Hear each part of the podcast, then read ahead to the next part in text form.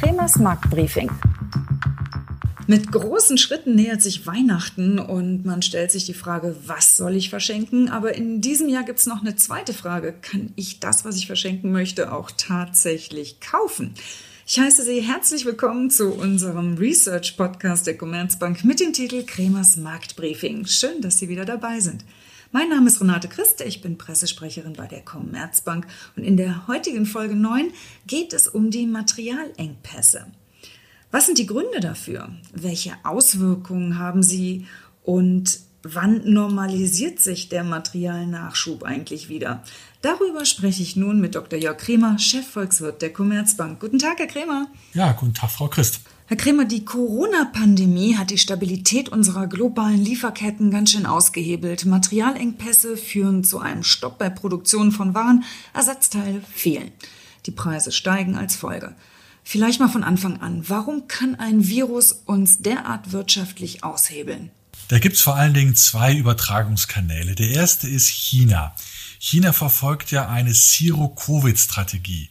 Das heißt, selbst bei kleinsten Ausbrüchen schließen die chinesischen Behörden ganze Fabriken, ja sogar Häfen. Und das führt natürlich dazu, dass der Nachschub aus China für die deutsche Industrie immer wieder ausfällt. Das ist ein Weg, äh, wo sich die Probleme übertragen. Und das, das zweite Thema ist, dass Corona die Nachfragestruktur verzehrt. Das heißt, die Menschen können nicht mehr Dienstleistungen konsumieren, sie weichen aus auf Waren. Und in den USA ist deshalb der Konsum an Waren seit Corona um gewaltige 15 Prozent gestiegen und keine Industrie der Welt kann einen solchen Nachfragesprung befriedigen und dann kommt es dann eben zu Engpässen. Und genau die Engpässe wollen wir ja jetzt näher unter die Lupe nehmen. Wie ernst ist das Problem mit den Engpässen? Das ist ein ziemlich ernstes Problem. Es gibt eine Umfrage des IFO-Instituts in München und 70 Prozent der deutschen Unternehmen im verarbeitenden Gewerbe sagen, dass Materialengpässe ihre Produktion physisch behindert. Und ich, ich kenne die gesamte Statistik seit Anfang der 90er Jahre, seit der deutschen Wiedervereinigung und der Anteil der Unternehmen, die über Lieferengpässe, über Materialengpässe klagen, das ist so im niedrigen einstelligen Bereich selbst während der deutschen Einheit, wo ja wir einen Mega-Boom in Deutschland hatten, selbst damals war das nur im einstelligen Bereich. Also ich muss sagen, diese Materialengpässe gegenwärtig, das habe ich in den 30 Jahren meiner Karriere noch nicht gesehen. Schauen wir doch mal konkret auf die Autobauer, weil die sind ja durch die Chip-Engpässe dazu gezwungen, weniger zu produzieren oder flexibel zu produzieren. LKWs und PKWs stehen unfertig auf Halde. Also wie schaut es denn genau bei den Autobauern aus? Die leiden halt darunter, dass äh, Halbleiter fehlen.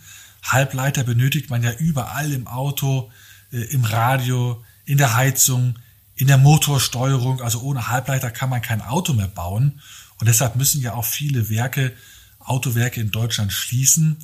Und die Autobauer in Deutschland produzieren nur noch halb so viel Autos wie vor der Pandemie. An ihren ausländischen Standorten ist das nicht ganz so schlimm, aber alles in allem sind sie natürlich stark getroffen und zum Glück können Sie sagen, dass die Margen, die Gewinnmargen etwas hochgegangen sind, denn die Nachfrage nach den Autos ist ja sehr, sehr stark, sodass die Autobauer keine Rabatte mehr gewähren müssen.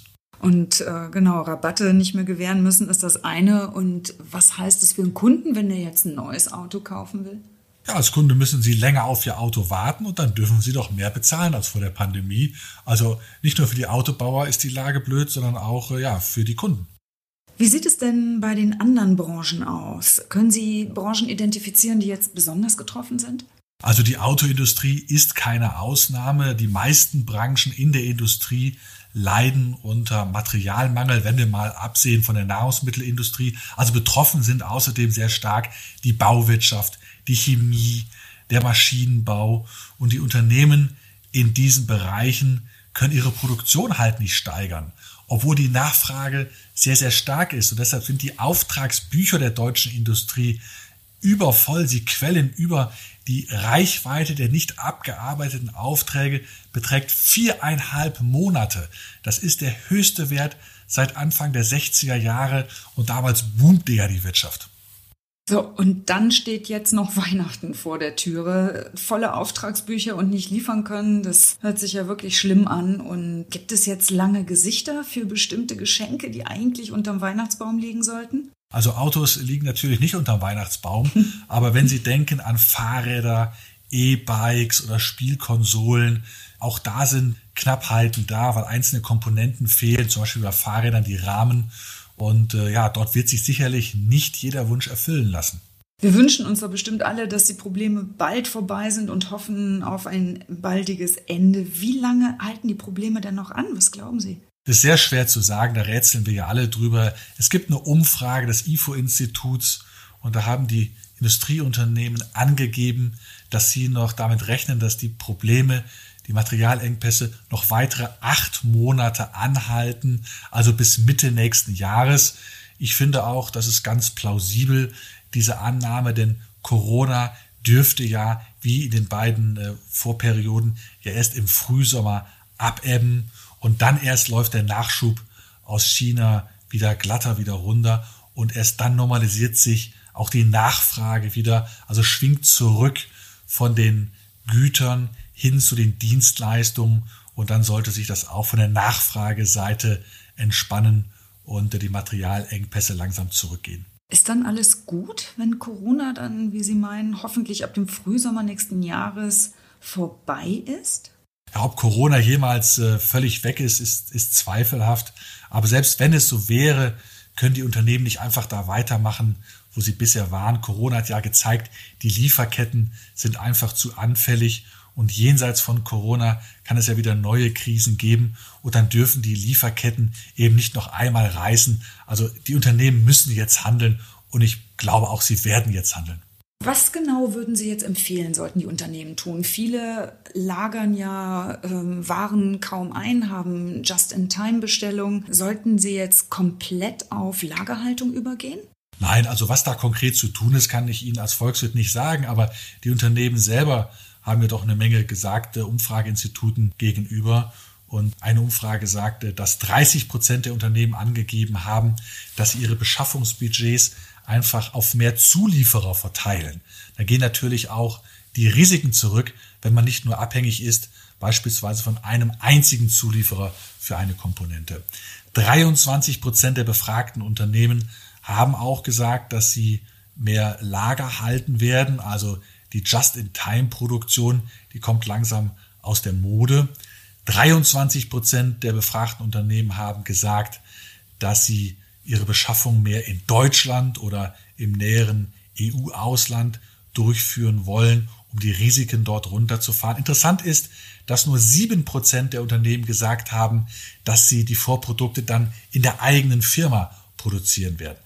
Herr Dr. Kremer, und als Ableitung dieser Umfrage was ergibt sich jetzt daraus als Strategie?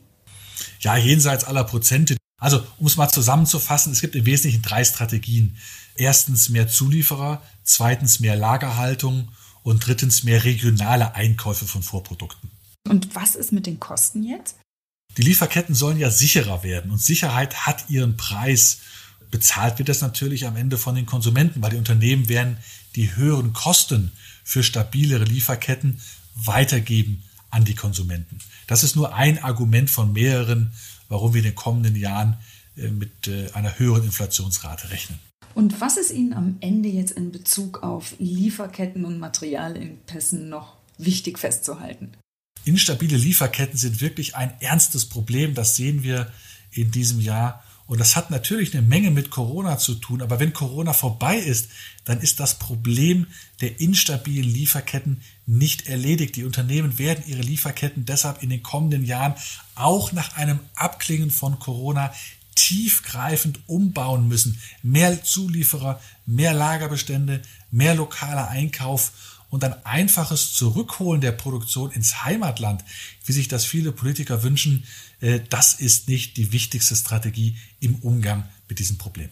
Vielen Dank, Herr Dr. Kremer, für Ihre Einordnung. Ja, danke Ihnen, Frau Christ. Das war die Podcast-Folge 9 über Lieferketten und Materialengpässe, kurz vor Weihnachten, und seinen Folgen aus der Reihe Kremers Marktbriefing mit dem Chefvolkswirten der Commerzbank Dr. Jörg Kremer. Wenn Sie Fragen oder Anregungen haben, schreiben Sie uns an die E-Mail-Adresse kremers-marktbriefing at commerzbank.com.